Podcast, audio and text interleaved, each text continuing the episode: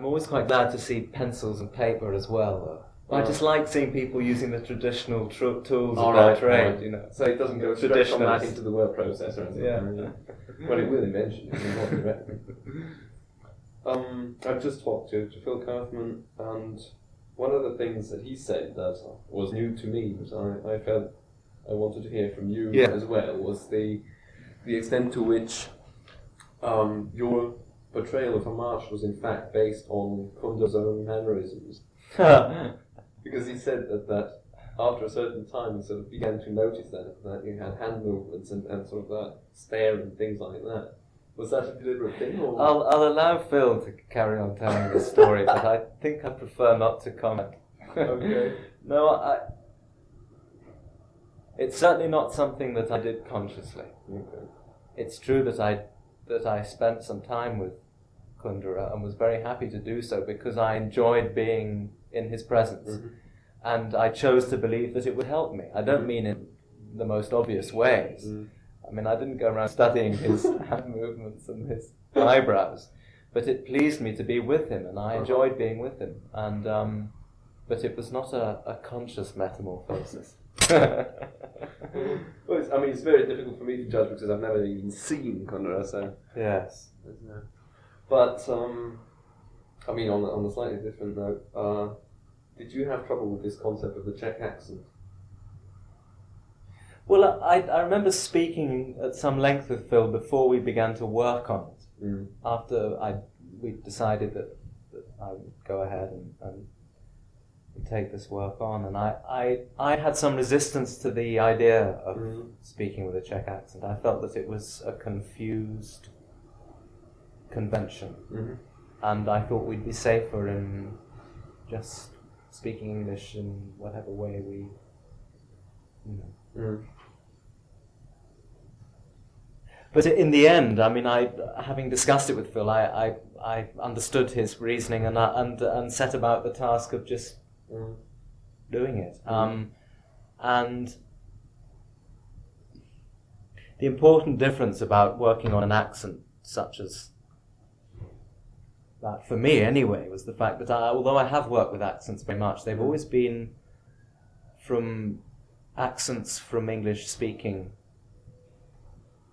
countries or different parts of regional accents mm, from England. regional. Yeah. And of course, when you take on an accent from a country where you don't have a thorough understanding of the language itself, Mhm. then it's more complicated because, of course, the the accent comes from from the from the sound of their own language, Right.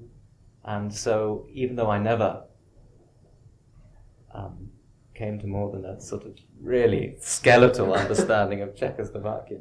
Um, I, I did listen as much as I could to the Czech language being Mhm. spoken because I felt that would be a great help Mm. In terms of the rhythms of the language Mhm, mhm. um, and the intonations. And then, uh, I don't know, I'm talking about this thing far too much. It's just an accent. And the, the important thing is that it, you know, it becomes part of the life in such a way that it's not just attached like an accessory, Uh-huh. like a kind of handbag. You know, it has to Uh-huh. be, it has to be well fitting, Uh-huh. and part of, and it has to come from that body, that life Right. Rather than be a, a sound that you've worked on isolation and then kind of applied liberally. Parroting and all that. No, it's just that, um, again, Phil said that as much as anything else on, on sort of the, the verbal level, he wanted it to also affect the way you move and Yeah. your head and things like Yeah. that. Did you feel that he of was course, actually it, doing yeah, it does. But these the thing these things all have to be worked on in conjunction with each other. Mm. not in isolation. Yes, certainly, again, this it helped very much to spending time with with uh, a number of Czechs who were living in in London Mm. um, during my time in Prague and in Mm. Paris as well, where we were working. There were a, a number of Czechs working on the film throughout the period of shooting, and um, certainly uh, it's important to to be able to identify the, the, those those details. Um, again, the great danger is that they become like accessories that of you uh, absolutely, character, absolutely, yeah. and it's important to allow them to somehow be filtered into your subconscious and not Mm. to become sort of details in the you know in at the forefront of your mind. I mean, there's a quote uh, in the, the production notes that Juliette Binoche actually said you had told her to think about acting first and the acting Yes. second. I dare say I might have said something like that at It, it's point. very, very odd, you know. I mean, we, that's all we Yes, no, I know that. Very often it's wrong. I'm afraid that the, the, the particularly the stuff between quotation marks has to be. treated with some- pinch of salt. I think so. I mean, I have read that stuff, and I don't really. It doesn't. A Ring of a lot quite from true you, to me. so I don't know. It doesn't ring quite true. Mm. But uh, but I do remember. I remember Juliette being very worried about that in the first weeks, and I worked on. I worked on uh, on the English and the and the Czech accent with her, but but. But, but continually stressed to her that it was important for that not to become an impediment Mhm. to to the centre of her work, which was quite obviously there, that her intuitions were there, and that they mustn't be clouded. In the end, I mean, she's a good enough actress for that not to matter. Exactly, If so- she were a bad actress, you'd notice that much more. Which takes me back, of course, to the original problem. That that is to say, was it necessary in the first place? But then, obviously, he Phil has his reasons Yeah. for, for doing it, and I'm sure uh, you know as many of them are sound as as, as not as. Mm. so. Well, anyway, enough of that. He was bothered by all these questions. I guess.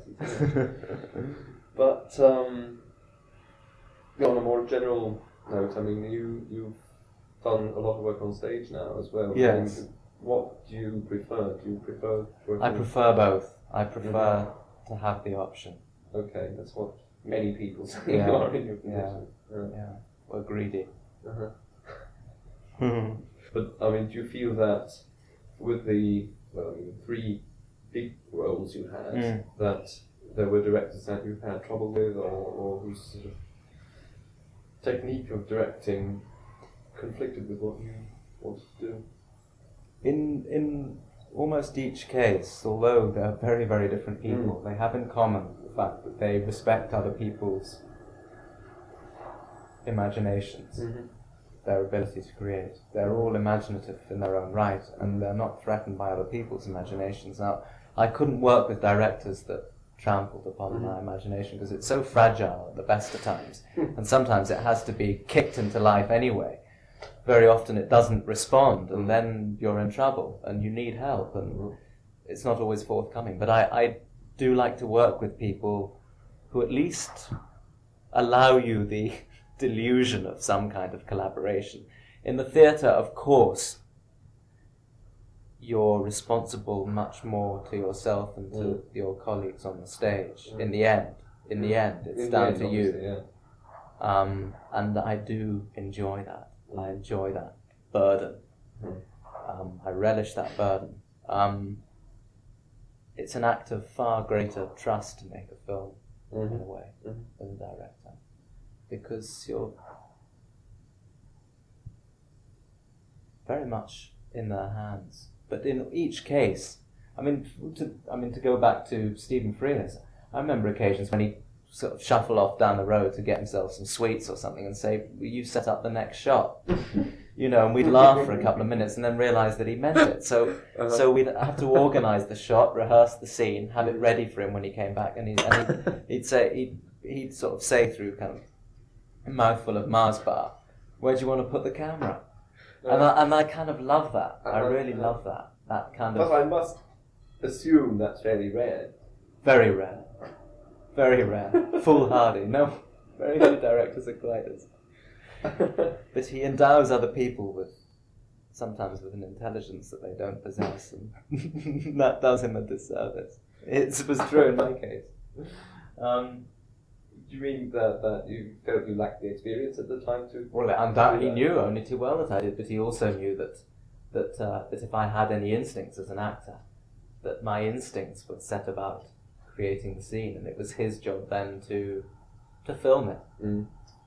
Um, I mean, it's a kind of, it's like a kind of friendly combat, Mhm. um, which I relish. Um, it's it's different in each case, but I've been lucky enough to work with people. I do have strong feelings about people when I meet them, and Mm. usually when you work with a director, it's all you have to go on. Mm. It's no good. You can't you can't judge them by the work they've done in the past. You can Mhm. admire that work, finish. but it's no good if they've made wonderful films if you can't talk to them. That's Yeah. hopeless. Um, But I mean, did you? I suppose that I mean, to some extent, it, uh, it matters. But did you, for instance, in this case, see rushes and things? Did you manage to sort of check up on your own performance? No, not at all. Totally. Not at all. With Frears, I watched all the rushes and, and, and watched the editing from from day one through to the first Ah, yes. rough cut. Uh-huh. So that was that was a, a, a unique experience for Uh-huh, me. uh-huh. Again, most directors prefer actors not to go to Yeah. rushes, and I respect that if that's Uh-huh. what they prefer. So I saw. I I mean, I had I had no pre knowledge of this film. Mm. Mm. So in a way, I mean, well, do you feel that in part it was because one time you had done that, or you know that you could afford not to follow this one up, or was it because Kaufman preferred not to? It was. I think it was Phil's decision, and and and one has to respect Mhm. that. Mhm. Um, I think I probably I might have chosen to go to rushes had Mhm. there been a choice. Mhm. Um, the whole, I think that I'm capable of learning rather than being intimidated by them. Mhm. Um, but who's to say? Mhm. who's to say? Mhm. It's very again, it's very fragile, Mm. and uh, self consciousness is always lurking Mm. But I in mean, the do shadows. You, do you like seeing the finished product, or do you, do you get bothered by what you feel you've done wrong, or things like that? Well, it it's kind of impossible. Um, it's alarming and it's distressing. It's saddening sometimes. It's frustrating. It's not a pleasant experience. Mhm. I find. Mhm. In the case of this film, it's particularly so in this case because of the life that we led. I mean, it was eight months of a condensed lifetime during which we all went through many changes and so on. And uh, and you make a film with this sense of a shared secret of some kind, Mhm. kind of like um, with a kind of shared sense of mischief. You you you you, you shut out the world entirely. You shut out anything that's intrusive to this life that you're attempting to create. And you and to me somehow it's always a surprise when a film arrives out of that Mhm. when when you're forced to acknowledge the existence of this separate entity. Mhm. I find that surprising and, and alarming. I don't like that. I find Mhm. there's an extent to which I feel it's a kind of violation of privacy, Mhm. and uh, and there's always a period of time when I loathe I loathe the thought of people going to see the film. Mhm. Yeah, it's the violation of this secret. Mhm. Um, I mean, the life of Tomasz and Tereza and Sabina was so delicate and so, Mhm. and it was so.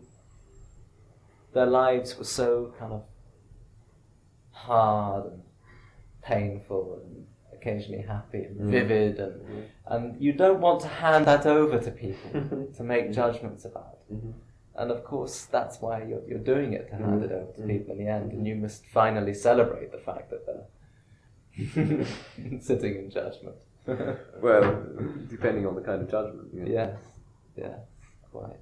But um, now, apart from the, the sort of the more linguistic levels, how did you prepare for this kind of role? I mean, you didn't actually get to go and live in Czechoslovakia or, or anything like that. No, I spent a couple of weeks there You did. in Prague. You take on board as much as you can. It, I really kind of, I kind of resist trying to describe this period of preparation, whatever that means, because it reduces it to kind of shopping list, to a kind of banality. And I do have somewhere a kind of faith in the fact that overriding all that is a, is a mystery, the mystery which can sometimes serve to bind these things together, to, to allow some change, some exchange of lives to take place. Mm. And that's wonderful. It doesn't always happen. Uh, you set about this kind of groping task entirely in the dark, and you take on board as much as you can. You grasp whatever you can, greedily, hungrily, from wherever you can, from people, places, um, sensations, memories.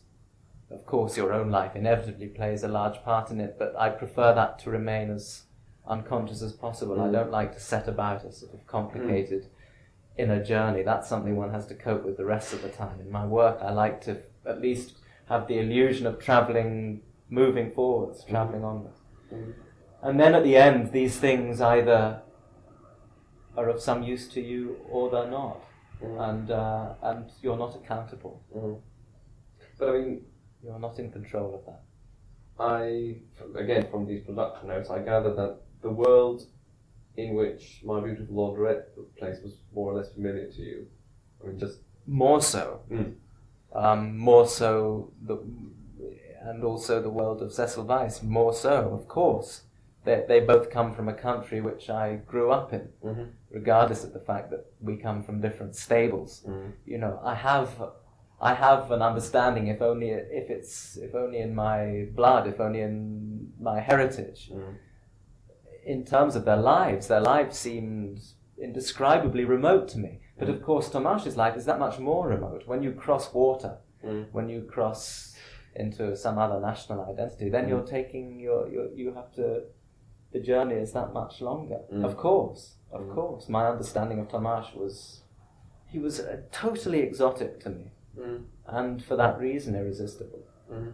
And I don't just mean in terms of his nationality, in terms of every aspect of his life. Mm. The womanizing included, or Well, it's certainly that that his compulsion. Yes, I mean I had other compulsions, but none which compare to his.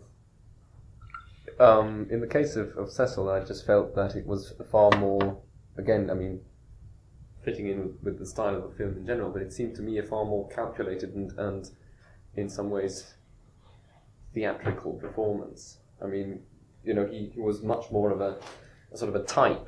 But th- th- I never saw it as that. I can understand people feeling that about about it, but I but to me the performance was Cecil's performance, not my performance. Yeah, well, yes, and Cecil's disguise rather than my disguise, Fine. and, and that what allowed him, Forster allowed him that disguise because he intended at some point to denude him, Mhm. to strip away this Mhm. rather pathetic. Mhm. um, Yes, I mean, he's a very artificial kind of, but he has this pose which he has built up. I mean, which in the end is penetrated. Right. Now, if Right. that if that were never to be penetrated in that way, I'd have chosen some other means. Mhm. But it seemed plausible to to wholeheartedly embrace the armor which forced Cecil, Mhm. and the knowledge that it was going to be penetrated. Mhm. Okay, yeah, that makes sense. Yeah, it's, it's just because uh, obviously, I mean, everybody has remarked, and, and I'm one of them. That, Yes. that it's just that you've done three now totally different Mm. kinds of characters. Mm. Um, in the unbearable lightness, there's one element which has been absent so far, and that is, I mean, in, in terms of st- the story, the womanizing. Yeah. In terms of uh, character, the sense that you are for the first time built up, or you build up a an image which is attractive to women. Hmm. Has this did this bother you, or was that something that you felt more comfortable with than with what you'd had you had done before, or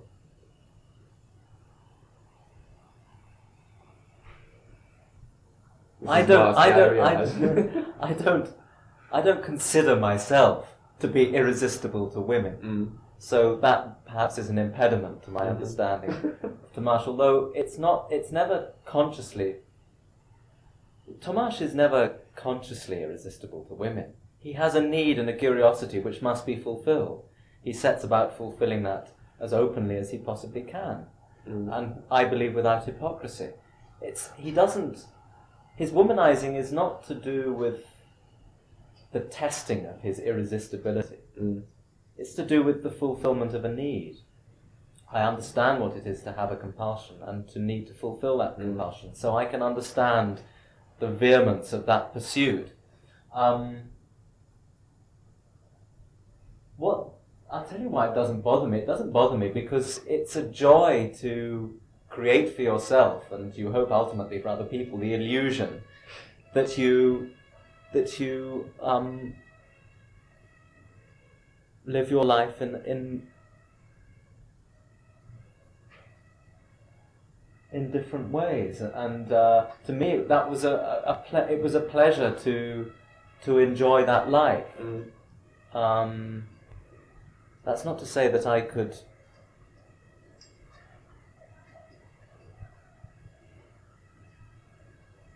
Of course, the borderlines become blurred. You, you lose sight of of the the demarcation lines between your own life and the life of the character. You have no option but to do that, to let go of of uh, of of your knowledge of your own life and at the same time to let go of your ignorance of the life that you're taking on because of course there are millions of details which you haven't been able to explore Mm. but then that's true of one's own life as well that's not a problem but I do relish the opportunity to live to live other to have the illusion of living other lives and if Mm. part of that life and the dominant part of it is is the pursuit of women then so be it Mm. There's one thing, of course, about that kind of character, um, and I was struck by in, in the very first scene. Uh, having begun to read the book, I hadn't Yes. finished the book. I read deliberately started it so I would get the feel of the book and then Yes. the feel of the film, and then Yeah. see what the book was like compared to the film. yeah But the first scene with the doctors looking on, yeah how you, well, seduces Yes. the nurse. yes and also, I mean, just the, in general, um, coming back to to this uh, irresistibility, and in a way, the first time where that fails with with the window washing scene, where he tells the woman to take off her clothes and she doesn't. I mean, where there's a certain reversal. she does Well, yes, but I mean that you know she sort of takes over the initiative rather than yeah just I demurely understand. Yeah, but it, that, that that's yeah okay. just in, in the Yeah. sense, uh, I mean, there is a potential cliche, as it were, Mhm. of the young doctor in love, you know, the handsome young doctor who Yeah. conquers all the nurses and the patients, Yes. that kind of thing. I mean, were you um, worried about falling into that kind of cliche? Or Perhaps I should have been. No, I never was. I never was. No, it never occurred to me. It never occurred to me. Mm. I never saw Tomasz's life being stereotypical in any way whatsoever. Mm. It's just because in the book it's so obviously not stereotypical. And as soon as something like that is on screen, Yes, I find you know you, you associate so much more readily Doctor Kildare or, or you know Yes. Maybe that was a danger one could have been more aware of, but I, I think I was completely unaware of that danger. Mm. I mean, as Um, it works out, I, it's obviously not as pronounced as I would have thought it might be. You know, I mean, he's obviously managed to restrain a lot of that and, and to break things up and, and make them more unconventional. But there is there is that. I, I don't know. I mean, maybe it's the opposite. Maybe it's not in the film. It's it's the readiness of the spectator to supply these kinds of Mm. associations. But it is a game as well. Mm. And it, it is a game, and it has to, and it has rules. Mm. And so that perhaps again encourages you to to see um,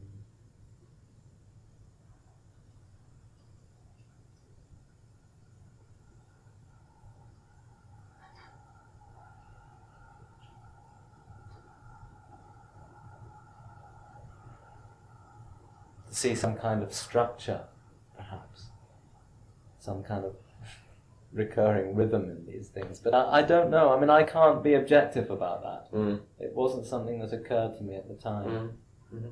Well, it's, I mean, I don't know. Have you read any re- any reviews or heard any kinds of, sort of critical reactions? Um, one or two. Mm. Because it's it's just that um, if somebody wants to, they can really pick out all the, the bits that are potentially, be it juicy, be it sentimental, be it whatever. Yes. You know, I mean, there are there is a lot of um, as it were, risk involved. Yes. You know, it could be seen as, as a, a, a huge piece of, of kitsch. Yeah, There is that element yeah, running through it, up and including the, the death of the dog, obviously, Yeah. which is Yeah. again a very very risky thing to carry off without becoming.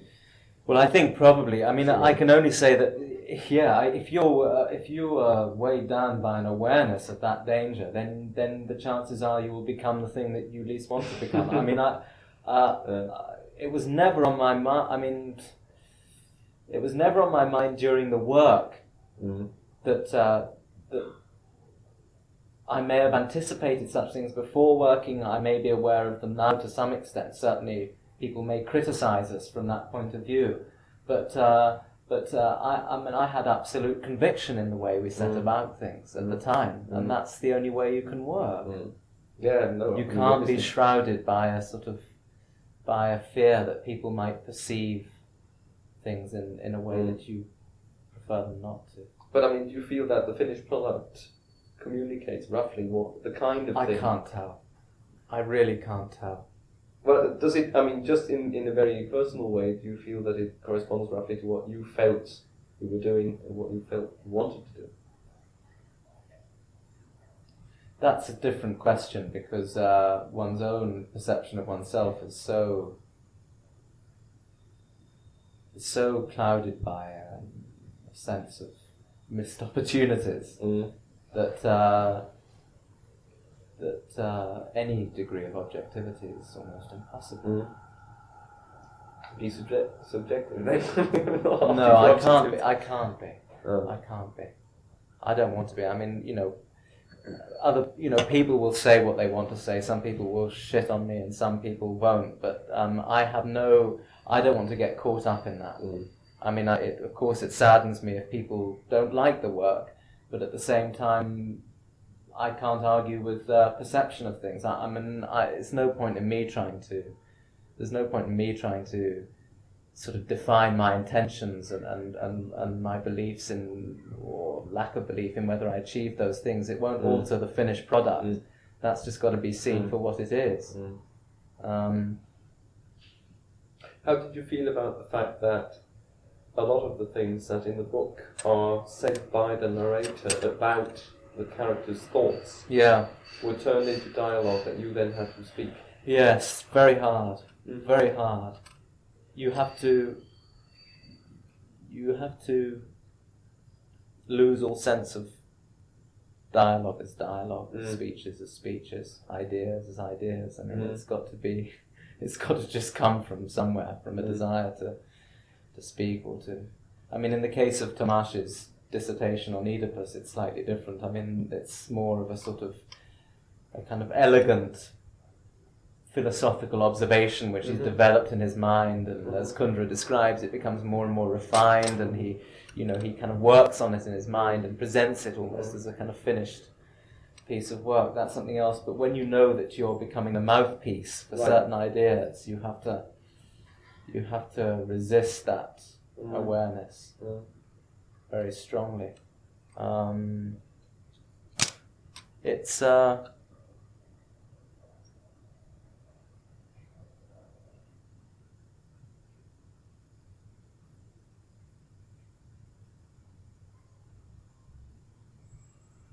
I knew it wasn't an easy task. But I mean, you are again quoted as saying that you originally thought it couldn't be turned into a film. Yeah, but everyone felt Everyone that. felt that way. I mean, that's what most of the audience think when they go to see it. yeah, I mean, not having read the book, what I had heard about the book made, already made me feel that way. And Yeah. after the first 10 pages, I said, how, you know, Yes. having seen that it had been turned into a film Mm. that I was about to see, I really started Mm. wondering. But um, apparently Kundera was very. Uh, how should I say? I mean, he didn't have any illusions about the, the possibility of putting everything into the film, but told the screenwriters to eliminate Mm. as much as possible. It's just that, I mean, as you said, when, when the character becomes a mouthpiece for, for the Mm. author, Mm. obviously you, you're entering uh, a different level, as it were, of, realism. I mean, you're, you're sort of, Mm. it's no longer Mm, possible to construe that as a spontaneous kind Mm. of, of utterance. Mm. Well, you uh, have to sugar the pill, you know. Yeah. It's uh, you you can't. We didn't. We didn't find another.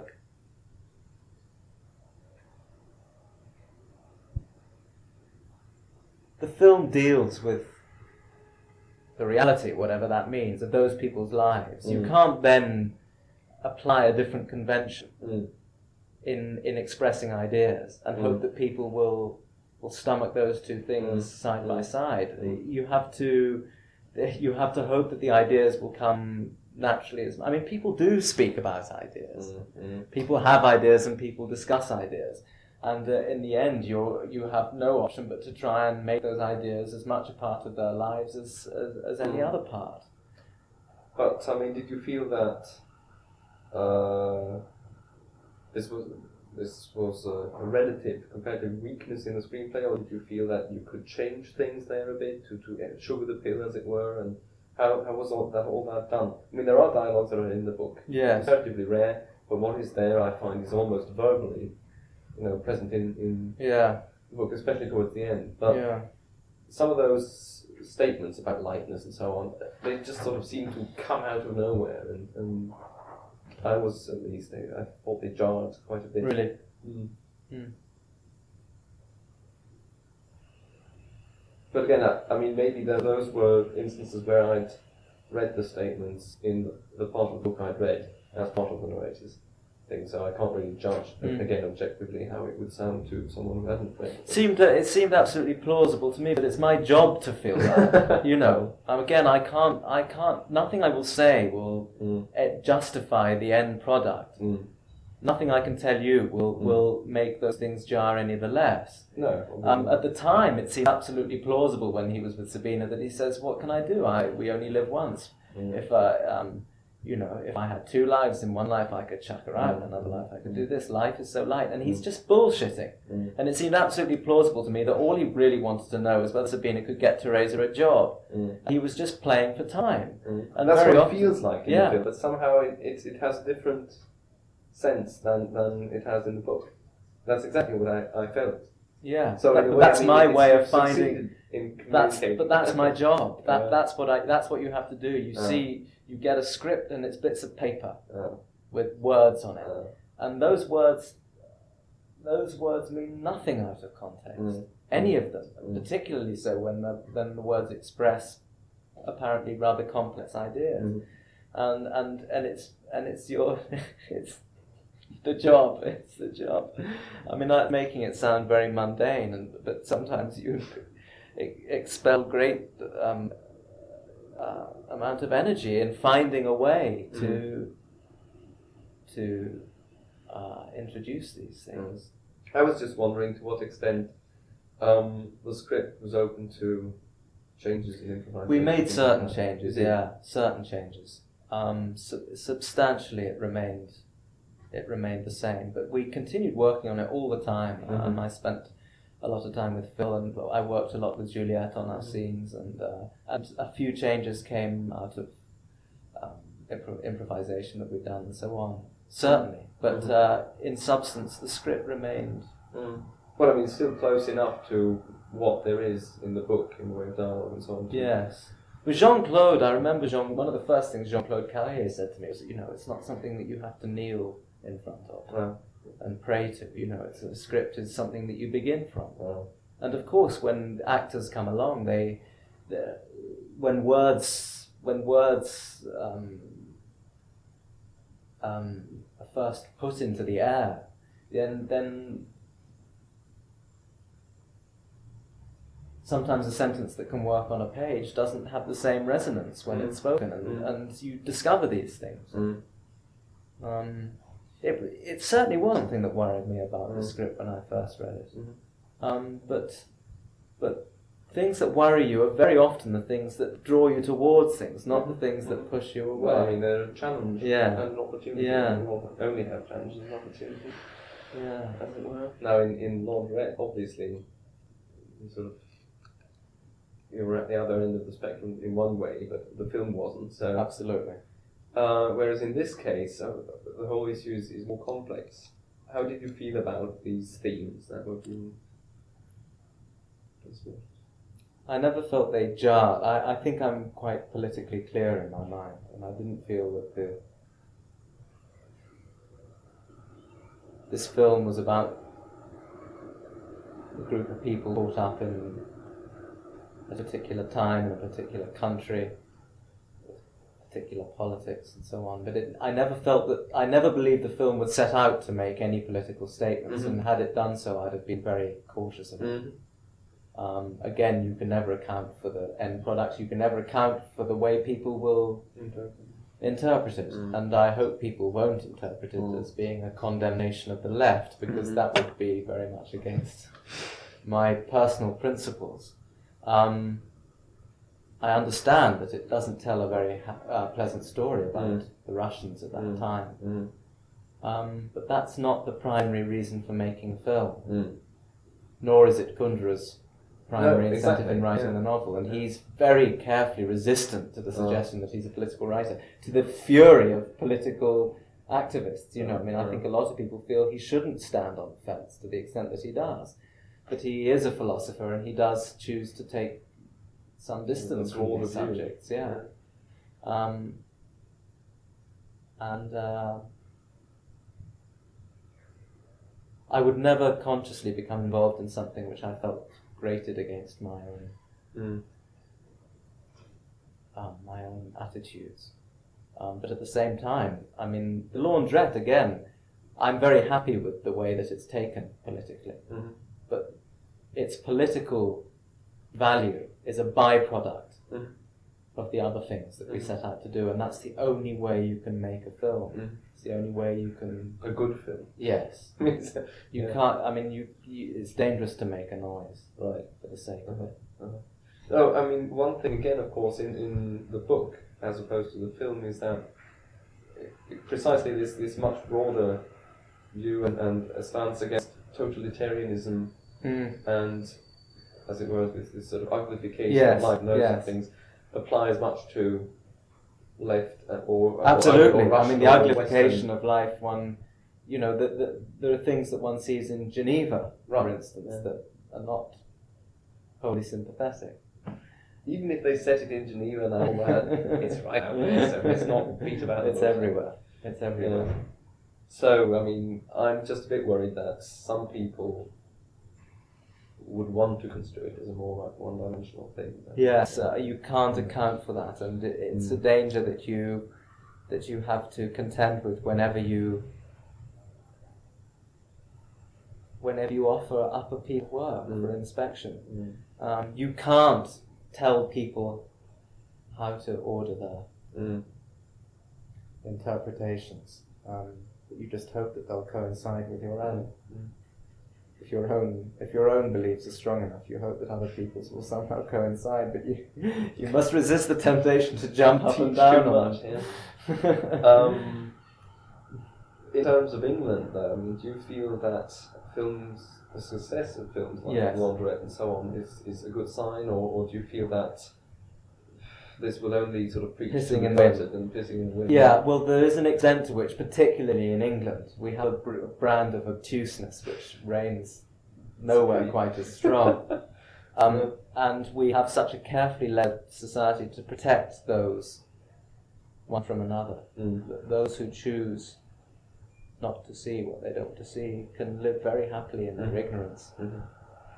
um, for a lifetime. And and this is one of the reasons why, particularly Sammy and Rosie, has caused such controversy. It's not that they. It's not that they don't like what Stephen is saying. It's that they believe he's fabricated a, a lie. Mhm. Mhm.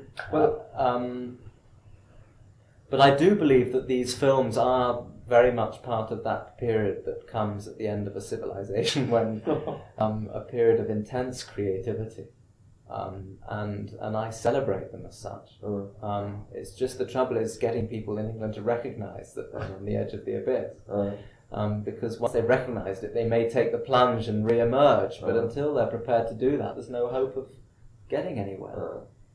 But of course, there is a certain danger in, in the sense that as soon as you have a number of films like that, in question, oh, in quotation marks, such as the laundrette, um, Rita, Sue and Bob Too, Two Measures of Rain, Yeah. and, and, and I mean a- anything set in Mm. roughly that social stratum, um, there is of course the, the possibility that people would just say, ah, it's a trend, Yeah, you know. So, which again sort of cuts as you off say, all preaching to kind of- the converted as well. I mean, you can. It's uh, it's been the case particularly in the theatre. Mm. How do you get people to see the plays that have to be seen? You can't. Mm. Ten percent of the population that go to the theatre are, are, are not the people that are prepared to set about changing the Mm. so- society, or a very small proportion Mm. of them perhaps are. But uh, this is becoming true of films as well. Um, that uh, although films have a broader appeal, a wider cross section of the community will go to the cinema. Um, that doesn't seem to really substantially eat into the into the chosen ignorance of the powerful. Mm. But I mean, when these things enter, say, a, a true mass medium like television, which through Channel 4 is, I mean, Yeah.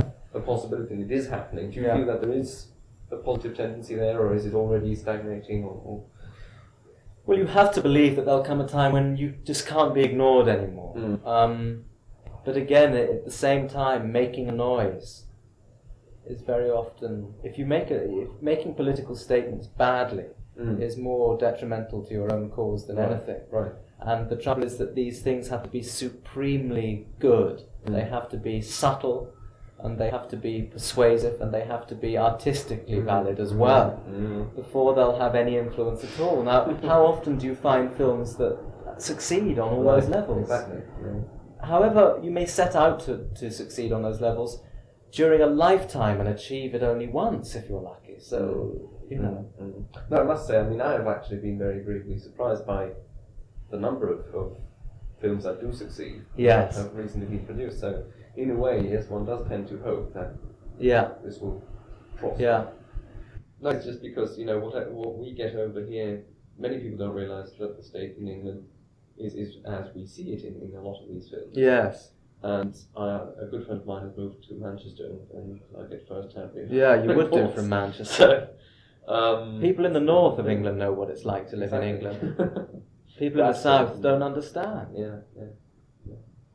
I mean, again, you know, we know many people are very uh, lead very comfy lives in Sussex and, and Chelsea, but the, the other thing is so inevitable that when you read about all these quarrels with unions and strikes and, and so on, and, Yeah. then on, on the one hand, as you say, I mean, the bad statement for themselves, Yeah, which is very detrimental, although it is necessary Yeah. on a different level, you just sort of get the impression that know, there's an incredible gap between the reality and and even the attempt to make something better out of it. That, that the left is, is Mm. not in no state to, to Mm. change things Mm. at the moment. Whole- And who was it? Um, who said that, that the Conservatives had changed themselves as um, from from a sort of a the party of the gentry to the party of the up and coming to the Certainly. timers, and that, that is- meritocracy. Yes, exactly. That it's that a that is- vicious meritocracy, but but but but, but it, it implies at the, at the at the very root of this new meritocracy is a fundamental lie, and that is Mm. that people begin with the same equipment, and of Mm, course they mm, don't. mm, mm. And one of the things which this government, I mean, apart from that, they, they don't even condemn the arts, they just ignore it. The arts don't exist. But, but in terms of education, they, they, they are absolutely blind to the gross malpractice Mm. That's, uh, that's kind of daily perpetrated in the country. And education, of course, is at the very source That of the is bottom country's exactly. development Mm. and um, and uh, uh, and people on the whole are ill-educated, Right. so they don't begin with the same equipment. In fact, just came back to me that who it was who said that the, the Tories have changed so much. I think it was John Boorman Yeah, because I interviewed him yeah, fairly recently. of course. I mean, she's representative this new class. Exactly, and, and it's interesting because his film, Hope and Glory, has been misinterpreted as well. Because many people seem to feel that it was a celebration of, of the myth of, of English, Yeah. uh, yes, well, patriotism Yeah. and, and the war effort and all that. Whereas I, I find it looks quite quite different. Yeah. There again, you have this uh, much larger production, which on, in in a rather clever way, I feel, can be said to dismantle exactly this kind of mystique of, of the Tory. Well, people are, a few people are struggling.